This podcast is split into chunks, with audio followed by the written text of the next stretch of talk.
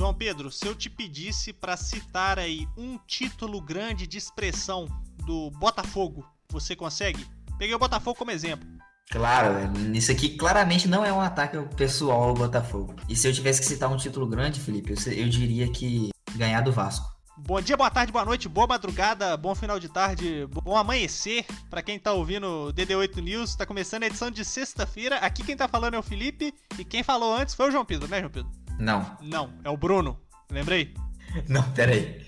Pô, não fica metendo essa toda vez. Uai, quando eu perguntar e você responder não, eu vou falar, é o Bruno. Ah, é. Eu só não queria cumprir o contrato, mano. Mas aí você tá, você tá vacalhando. Tá, beleza. É o Brian. Droga, é o Brian. Exato, aí, tá bom. Tá começando o DD8 News de sexta-feira. Como a gente falou no episódio de terça, a gente não vai falar de The Boys aqui, porque o episódio só sai amanhã. Ou seja, hoje, para você que tá ouvindo. Então, a gente não assistiu ainda, mas terça-feira a gente volta a falar de The Boys. Mas o que, que a gente vai começar falando aqui nesse programa? Ontem, pra gente, e anteontem para vocês que estão ouvindo, se vocês ouvirem na sexta-feira, aconteceu uma peleja é um clássico estadual aí, carioca. Vasco Botafogo, Botafogo e Vasco, jogo em São Januário, certo, João Pedro? Correto. Válido pela Copa do Brasil, a grande Copa do Brasil aí. Jogo de volta, primeiro jogo ficou 1 a 0 Botafogo, se eu não estou enganado, no estádio Newton Santos, vulgo Engenhão, não tenho certeza.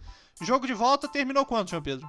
0 a 0 Felipe. 0 a 0 João Pedro aí você pode perceber na voz dele que ele tá levemente comovido, porque o João Pedro aí é um torcedor vascaíno que depois do término do jogo me falou que odeia os jogos entre Vasco e Botafogo, né, João Pedro? Sim, porque não é legal não. Mas não interessa, Botafogo passou, daqui a pouco sai, a gente já sabe disso. O que interessa é que quando acabou o primeiro tempo, o Botafogo, na sua conta oficial do Twitter, publicou a seguinte mensagem: Ouçam com atenção.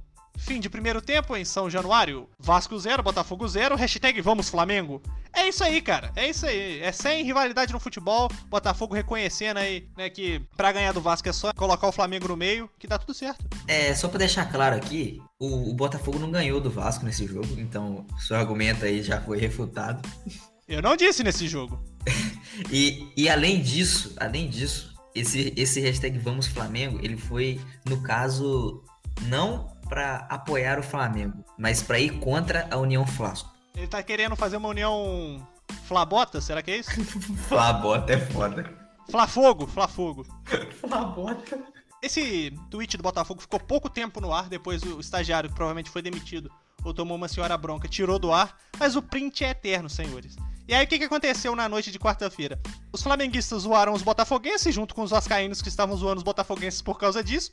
Aí o Botafogo se classificou, os botafoguenses foram zoar os vascaínos e os flamenguistas continuaram zoando os botafoguenses e começaram a zoar os vascaínos. Então, tipo assim, só a torcida tricolor aí do Fluminense que não se envolveu. Ah, acho, acho que se o, se, o, se o Vasco tivesse colocado nas redes sociais Vamos Fluminense, Aí, Caraca, ia dar uma treta. Aí o Twitter ia pegar fogo aí de clubes e torcedores carioca. Chance desperdiçada pelo Vasco aí. Sim, sim. Mas, ô João Pedro, o que interessa é que Botafogo se classificou. E agora, aqui, para fechar esse bloco, então, sobre Copa do Brasil, seu recado aí pro, pros jogadores do Vasco sobre essa desclassificação de ontem. Morra, Felipe Bastos, morra!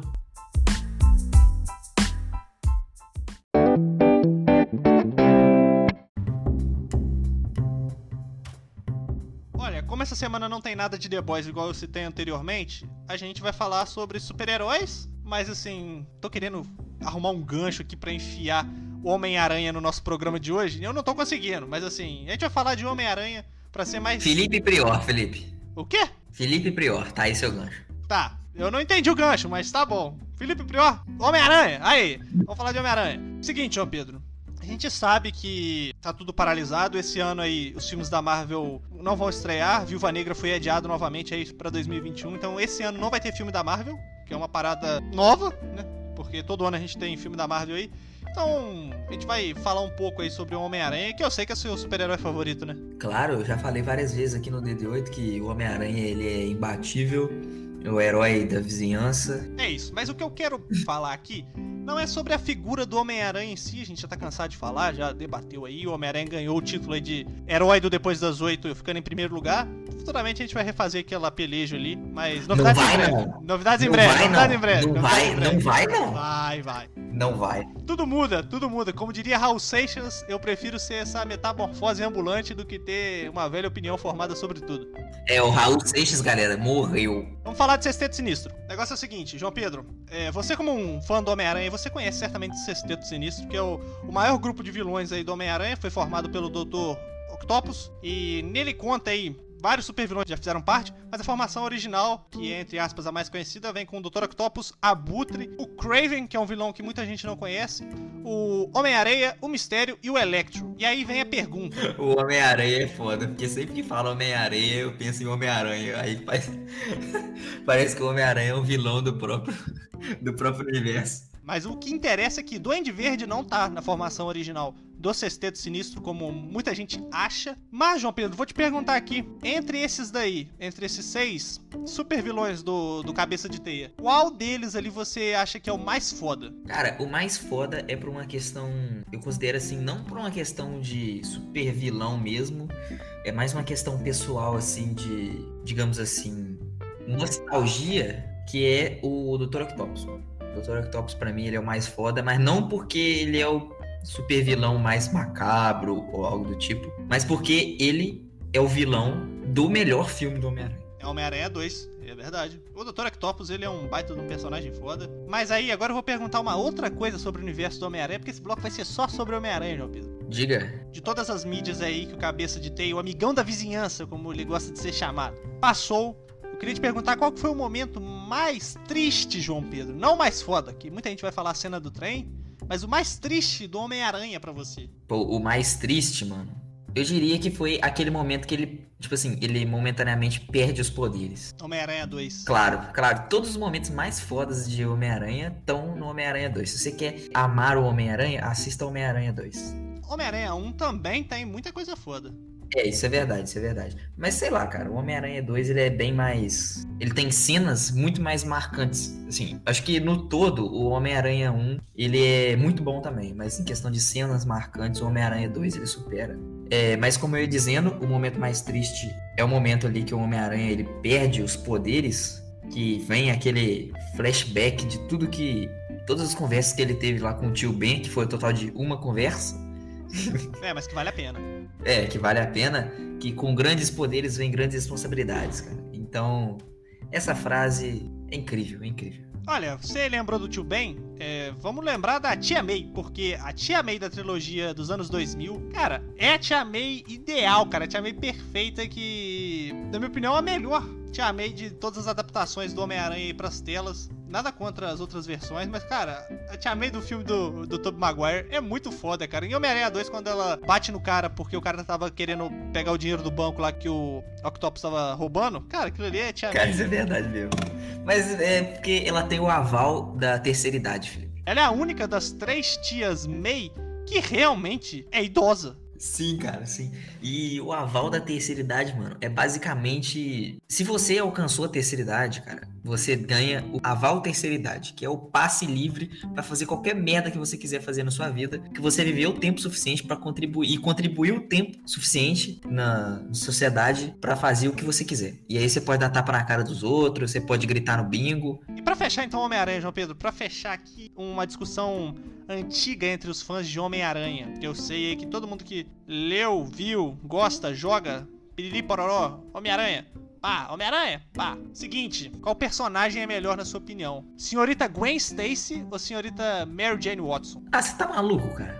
Mary Jane, óbvio. Mary Jane, óbvio. Eu gosto muito da personagem da Gwen e a galera, muita gente prefere a Gwen. Mas, tipo assim, cara, a Mary Jane, ela depois se casa com o Homem-Aranha, cara. Parada que a Gwen não conseguiu porque ela morreu, cara. Então acabou a discussão. Cara, a Mary Jane não morreu e a Gwen morreu, acabou. Exato. Ganha quem tá vivo, é a lei da vida.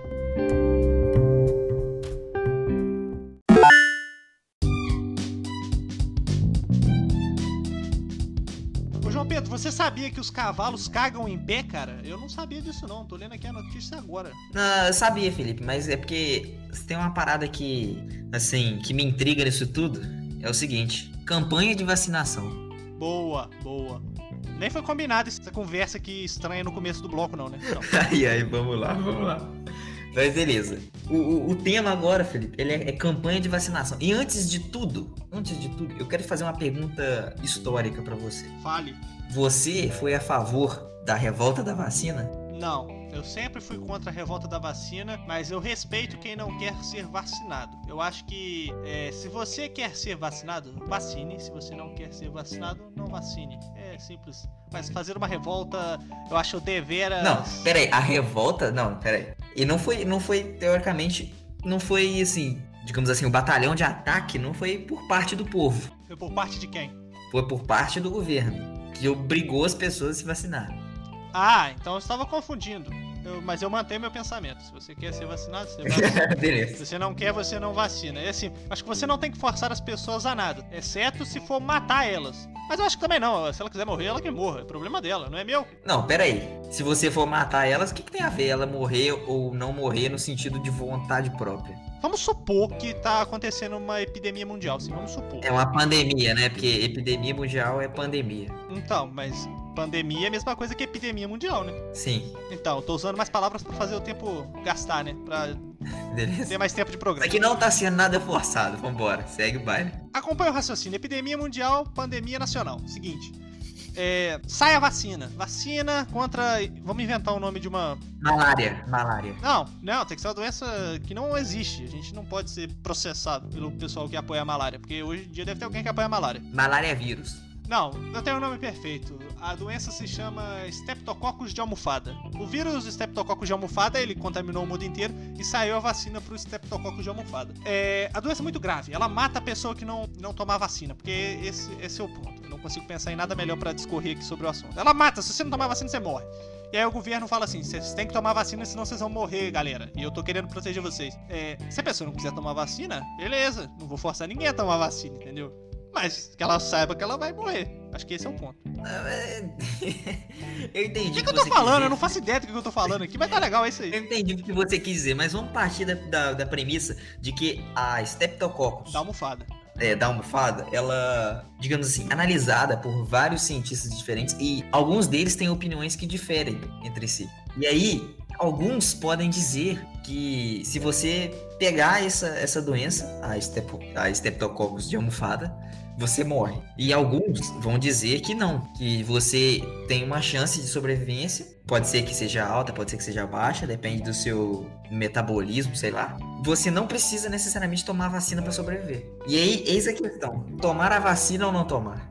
Olha, se você tem uma coisa que é certeira contra uma coisa que é não certeira, digamos assim, uma coisa que tem probabilidade de dar errado, eu gosto de apostar no que é certo. Mas assim, os apostadores, é a galera que aposta dinheiro em jogo do bicho aí, com certeza não vai tomar vacina. Nada contra os bicheiros. O quê? Nada contra eles. O quê? Claro que eu tomaria a vacina, você tá maluco? Você é bicheiro? Claro, velho, botei cenzão no macaco. Caraca, então tá legal. Ó, Polícia Federal, se você estiver ouvindo esse programa, é, desconsidera o que o meu colega aí falou, ele não Tá delirando. É, mas eu acho que é isso. Você, olha só, se você tá com o Streptococcus de almofada aí, ó, não sai de casa, usa máscara e usa óculos para sair na rua, se for sair na rua. E eu perdi o fio da meada, o João Pedro. Complementa o programa aí, pelo amor de Deus. Não jogue no macaco, porque eu já joguei no macaco. E se eu ganhar e tiver que dividir com alguém, eu vou ficar puto. Tá legal. Quando sair a vacina, todo mundo toma vacina, senão vai morrer. Essa é a lição aqui do DD8 News. Se você tiver de almofada. Vamos acabar esse programa logo que tá muito grande. É, João Pedro, vou, eu vou finalizar hoje, né? Então, primeiro, seu boa noite aí. É, boa noite, galera. Eu gostaria de finalizar o programa aqui com, com uma frase marcante. Hum. Streptococcus de almofada. Eis a questão. Jogue no macaco. Não, não jogue no macaco. Ah, legal. A partir desse momento o áudio do João Pedro está cortado. Olha só, segue depois das 8 no, no Twitter, arroba podcast DD8. É... Novidades em breve, igual o João Pedro falou no último programa. E não joguem no macaco. E na ovelha e nem nenhum bicho aí, porque a gente não apoia esse tipo de jogatina. Polícia Federal, a gente gosta de você, tá? Pelo amor de Deus, não derruba o nosso programa não.